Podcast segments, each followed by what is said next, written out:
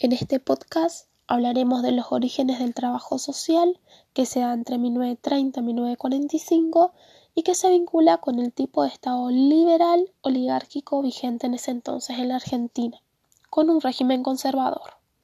En 1930 se lleva a cabo un golpe militar que deja fisuras en la sociedad argentina, junto a la década infame relacionada al contexto mundial, con quiebres, desocupación y nuevas prácticas comerciales. Dicho contexto altera la economía argentina, donde se reemplaza el modelo de desarrollo económico agroexportador por el de industrialización por sustitución de importaciones. Debido a la escasez de productos industriales en el país y la alta demanda de los consumidores, se comienza a producir dichos bienes en industrias locales, principalmente industria liviana. Junto a dichos acontecimientos se altera la cuestión social. Inmigrantes europeos y del interior del país se desplazan hacia las ciudades para obtener puestos de trabajo. Y es allí donde surgen las villas miserias. Casas con cartón y chapas Hubo déficit habitacional, urbanización, luchas obreras, represión, huelgas para mejoras laborales, falta de seguridad y protección social. Frente a estos problemas, la intervención social partía de los socialistas y el Departamento Nacional del Trabajo. La sociedad de beneficencia ya estaba conformada en ese entonces. Esta se dio en 1853 hasta 1947.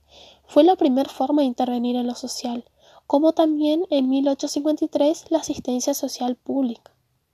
Estos orientaban su intervención a personas con bajos recursos, huérfanos, madres desamparadas, enfermos, inválidos, etc. La asistencia social pública crea hospitales como también casas de internación. A la par, se iban conformando las primeras escuelas de servicio social en el país, como también con sus movimientos bases. Sus movimientos eran los médicos higienistas, con un programa de profilaxis frente a enfermedades traídas por inmigrantes, el catolicismo social, composición hegemónica, representaba ideales cristianos, y el movimiento obrero. Crearon huelgas, sindicatos y mutualidades, con reclamos a condiciones laborales y salariales. Durante los acontecimientos nombrados en el año 1930, se va conformando a la par la primera escuela de servicio social en Argentina, dependiente del Museo Social Argentino de la UBA, Universidad de Buenos Aires, por el doctor Swan y Rodríguez. Los requisitos eran ser mayor a 18 años, ser de sexo femenino y un certificado de buena conducta, como también el título de estudios primarios. Su plan de estudio se basaba en la política, demografía, psicología, psicopatología, higiene y medicina social. Su duración era de dos años y en 1938 aumenta a tres años.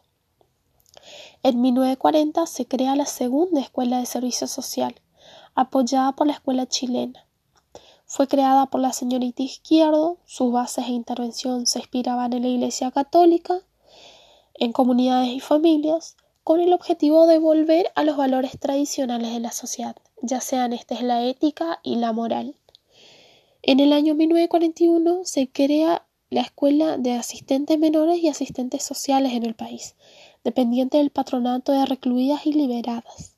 Su creadora fue la abogada Blanco Serres, que estuvo a cargo hasta 1955 con la caída del peronismo. Sus requisitos para ingresar era presentar el título de estudios secundarios y ser mayor a 18 años. Sus estudios se orientaban a aspectos jurídicos, una duración de dos años, en la década de los 50 aumenta a tres años y en los 60 a cuatro años. En 1945 cambia su nombre a Escuela Argentina de Asistentes Sociales y en 1946 se incorpora a la Facultad de Derecho de la Universidad de Buenos Aires, la UBA. Y es así como podemos vincular los orígenes y el proceso que se van conformando las primeras escuelas del trabajo social con el modelo de Estado vigente en ese entonces en nuestro país, como también la cuestión social y varios acontecimientos en ese periodo.